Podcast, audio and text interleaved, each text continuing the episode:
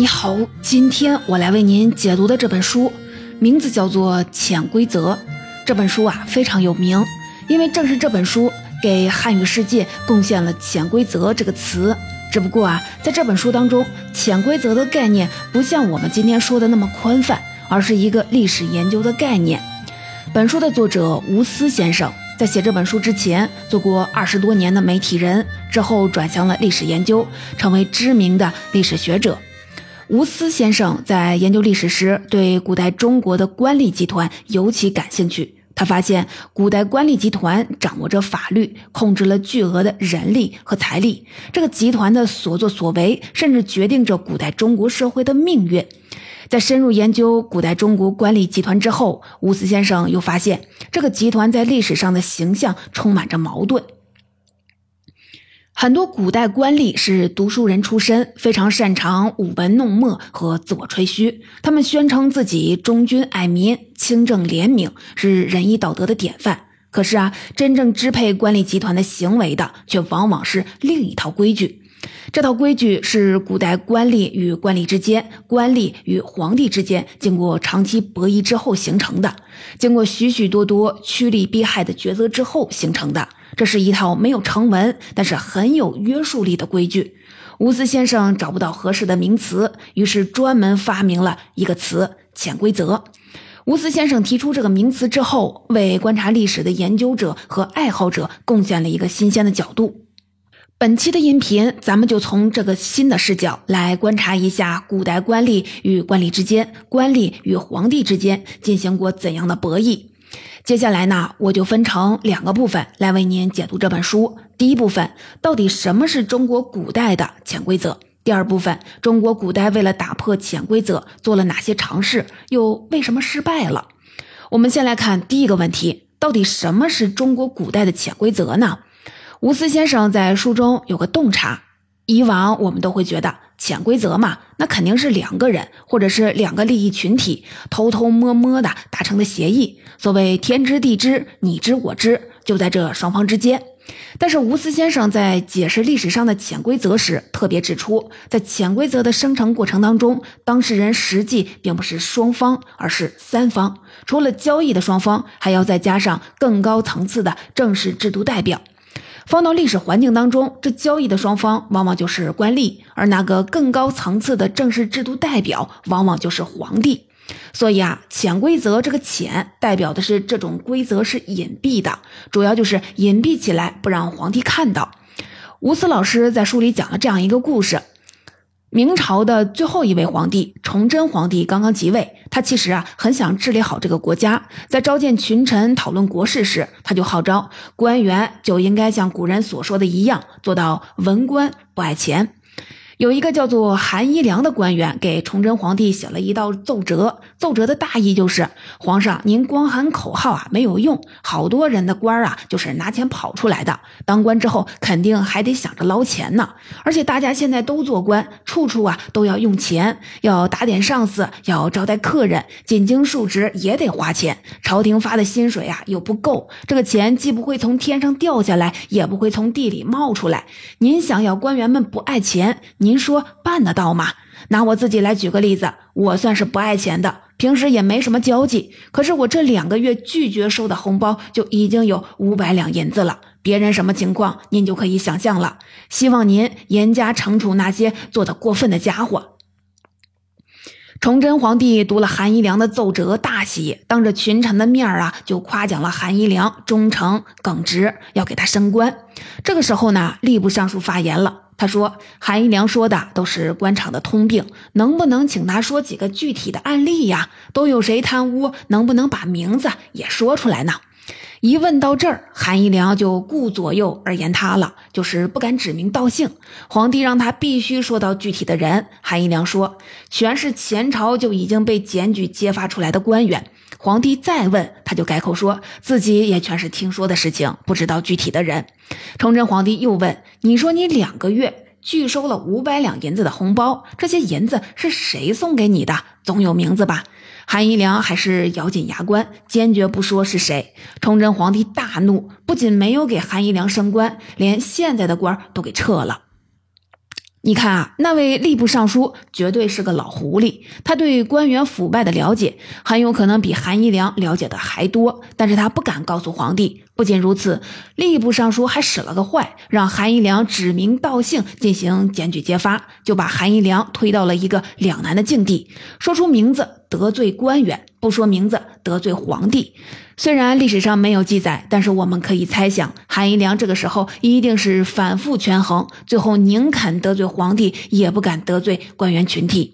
崇祯皇帝想要革新吏治，他就成为那个最高、更高层次的正式制度代表。而当大多数官员产生了一个默契，不希望自己的信息暴露在皇帝那里时，潜规则就开始出现了。刚才咱们说的是潜规则里面的潜。潜规则还有另一个要素，那就是规则。实际上，古代历史当中的潜规则不是肆无忌惮的丛林法则，很多时候在官员群体内，甚至是有着非常严格标准的。比如，在抨击清代官场的小说《官场现行记》里，记录了这样一个情节：在清代的官场上，官员家里有喜事，下属们自然要孝敬，什么级别的上司应该给他多少钱，一任一任的官员渐渐就形成了严格的规矩。多了不行，少了也不行。平时去上司的衙门办事，遇到上司的跟班、巡捕、文案、师爷，不同身份的人应该给他多少红包，也是有严格的规矩。多了不行，少了也不行。外边的官员来本地办事儿，查驿站的委员、查钱粮的委员、查监狱的委员，分别应该给人家多少钱，也是有严格的规矩的。诸如此类的种种开销，都是多了也不行，少了也不行。所以，像是县令这样的官员，都得有得力的账房师爷专门负责这方面的工作。师爷手里往往有一本账，专门记载这些零零碎碎的规矩。如果新来了一位县太爷办理交接时，他就得花几十两，甚至是上百两银子把这本账啊买过来。有一位候补的官员，好不容易得了一个职位，可是他不懂这个规矩，没有给前任的账房师爷银子，那位师爷就做了一本假账，上面记载的送礼的数目都是错的。这位官员按照这个假账本上的标准给上司送礼，结果啊得罪了一圈人，他自己还不知道是怎么回事一年的时间，这位官员就被免职了。虽然这段故事写在一部小说当中，但是《官场现形记》的作者李伯元出生在一个官宦家庭，他的祖父、父亲、伯父都做过官。李伯元从小跟着一位当知府的伯父长大，耳濡目染之间见识了当时官场的很多陋习，所以他的记录还是比较可信的。送礼的这边有一套复杂的规矩要遵守，收礼的那边也不能随心所欲。吴思老师找到了一位清代官员的回忆录，叫做《道贤宦海见闻录》，作者呢叫做张吉新。张吉新在清代道光、咸丰年间，在地方上当过很多年的官员，最高的时候做过布政使，那是仅次于总督、巡抚的二品大员。他把自己在官场上看到的种种事情写成了这本《道贤宦海见闻录》。吴思老师在这本书当中就找到了这样一则记载。张吉新曾经担任过陕西都粮道这个职位啊，要管理军粮的转运补给，算是一个肥差，所以孝敬上司的钱也比较多，在当地有财神庙之称。张吉新在担任陕西都粮道时，孝敬最多的上司是陕西巡抚，每一季送给巡抚一千三百两，一年就是五千二百两。除此之外，还有三节两寿的贺礼，也就是端午节、中秋节、春节，还有巡抚大人的生日和巡抚太太的生日，都要给巡抚送礼。陕甘总督的官位比陕西巡抚还要大一些，但是要送的礼反而轻一些。一来是因为总督和自己隔了一层，不算直接领导；二来当时陕甘总督的衙门设在兰州，而陕西巡抚和陕西都粮道的衙门则是同在西安。根据张吉新的记载，有一年陕西遇遇到了灾荒，这一年连军粮都停止征收了，但是给总督巡抚的孝敬依然如常，这让张吉新深感困难。最让吴思老师震惊的是，当时张吉新的顶头上司那位陕西巡抚，他叫林则徐。请注意啊，吴思老师在写这一段时，他说自己没有贬低林则徐的意思。林则徐能力和操守都是当时官场的楷模，他是一个难得的正派廉洁的官员。事实上，张吉新在当时也算是一个好官。他在担任陕西都量道之前，曾经受到皇帝的接见，皇帝特别的赞赏了他的操守。吴思老师在这里惊讶的就是，像张吉新这样的好官，像林则徐这样伟大的人，都没有办法排斥当时官场上的这些潜规则。这进一步证明了潜规则的适用范围是多么的宽广。我之前呢，给您解读过另一本书，名字叫做《曾国藩的经济课》。这本书细致地分析了曾国藩的经济状况，你就会发现，曾国藩作为当时清朝最有影响力和实权的地方官员，他虽然极不情愿，但是也不得不遵循潜规则。比如说，晚年的曾国藩担任两江总督，因为军功，曾国藩还被封为了一等侯、太子太保和大学士，封侯拜相，位极人臣。可是他的吃穿都非常的简朴。有史料记载，英国雇佣军统帅戈登与曾国藩会面时，惊讶地发现，堂堂总督竟然穿着陈旧，衣服打皱，上面还有斑斑的油渍。他的幕僚和曾国藩吃饭，发现菜里既没有鸡，也没有鱼，就问他：有一家店给各个衙门都送火腿，您这里没有吗？曾国藩说：“以前有人送，我都不收，慢慢啊就没人送了。现在就是想喝黄酒，也得上街一斤两斤现买回来。”曾国藩虽然连火腿都不收人家的，但是任总督时却有自己的小金库，主要来源是两淮盐运司和上海海关，名义上是上缴的公费，实际上这就是两个衙门孝敬给曾国藩的贿赂。而曾国藩的这个小金库，一个重要的功能就是用这些钱去打点其他的官员。所以啊，当时的曾国藩呈现出了一种非常矛盾的形象。他自己的生活可以说是克己奉公，可是，在潜规则的支配下，他也不得不去行贿受贿。到这里呢，我们就能总结出来，到底什么是中国古代的潜规则？古代官吏集团的潜规则，它的缘起关键在“潜规则”的“潜”字，在潜规则的。在潜规则的生成过程当中，当事人实际啊并不是两方，而是三方。除了交易的双方，还要再加上更高层次的正式制度代表。放到具体的情境中，当古代官员和官员之间产生了默契，不希望自己的信息暴露在皇帝那里时，潜规则就开始出现了。而古代潜规则的固化，关键在后边的“规则”这两个字。古代官吏与官吏之间，官吏与皇帝之间，经过长期的博弈，形成了一套规矩。这套规矩会将更多的官员卷入卷入进来，哪怕是拥有操守、拥有声望、也拥有权力的官员，也不得不遵循这套规矩。这时啊，潜规则就变得极其顽固了。我们很自然的就会想到下一个问题，就没有人想要改变一下吗？尤其是皇帝，他就心甘情愿的被官吏集团这么欺骗吗？皇帝拥有至高无上的权力，就不能想点办法解决一下这个问题吗？接下来，我们就一起来看看中国古代为了打破潜规则做了哪些尝试。为了回答这个问题，吴思老师在这本书当中大量引用了明代的案例。你就会发现，从明代的开国皇帝朱元璋到末代的崇祯皇帝朱由检，这个明代的历史就是一部皇帝和潜规则屡战屡败的历史。你可能听说过朱元璋对贪官的残酷手段。比如说剥皮食草，和这个比啊，砍头都算是比较轻的刑罚了。其实早期的朱元璋并没有这么残暴，他讨过饭，打过仗，从小兵干起，最后得了天下，对人情世故了解的是相当透彻。所以一开始的时候，朱元璋希望通过做思想工作解决潜规则的问题。在地方官上任之前，他经常啊要找他们谈一次话，谈话的内容也不是什么大道理，而是很实在的利害关系账。朱元璋会跟官员说：“老老实实的守着自己的工资过日子，就好像守着一口井。井虽然不满，但是总是有水。可是你如果搜刮民财，闹的是民怨沸腾，再高明的密谋也隐瞒不住。这时候啊，你发配到数千里外做苦役，你贪的那点钱，有可能在你老婆孩子手里，有可能还都没有，有可能这些钱啊都在外人手里，你家破人亡了，钱归别人了。你说这点赃款对你有什么好处呢？”朱元璋这样的劝告也算是苦口婆心了，利害分析也很透彻，可是起到的效果却非常的有限。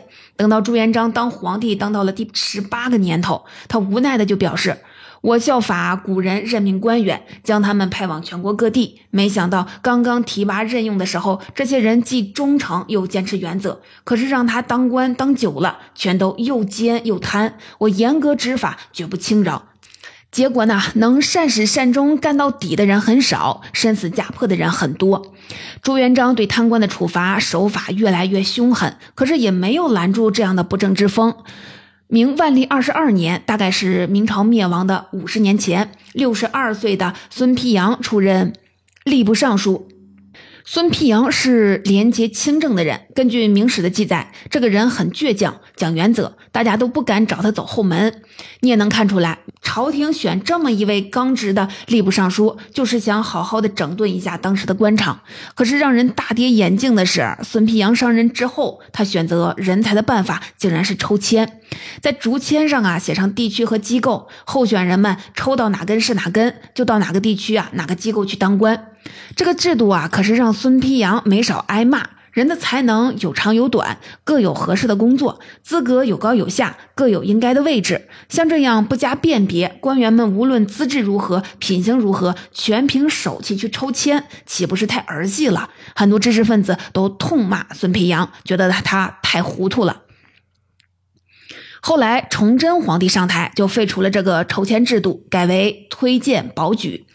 以为这样可以挑出人才，第一批保举出来的人啊果然是不错，但接下来便一塌糊涂了。因为推荐保举就托关系走后门，提供了机会。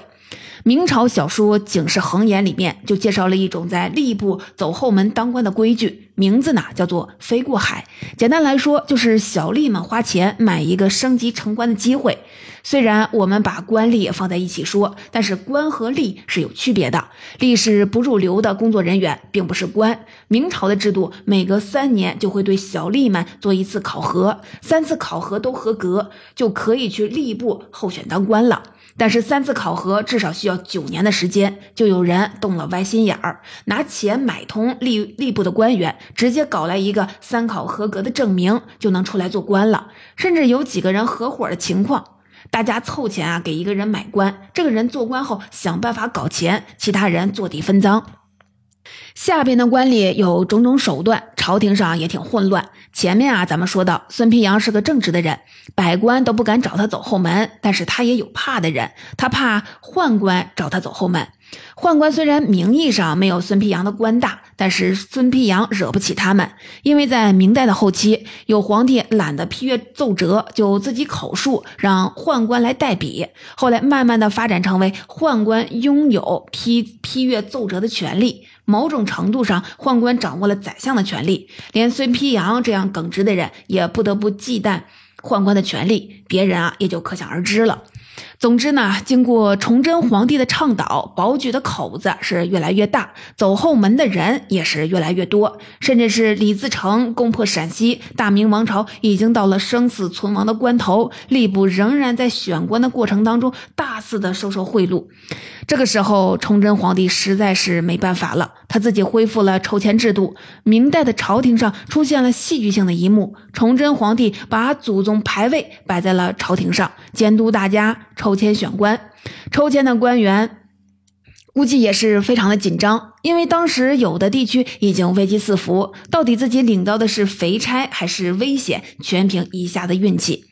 说到这里啊，我们再回头去看孙丕阳当时的设计，就知道他并不是一个糊涂的人。抽签的制度当然挑不出有才干的人，但是啊，至少公平，可以堵住走后门的路。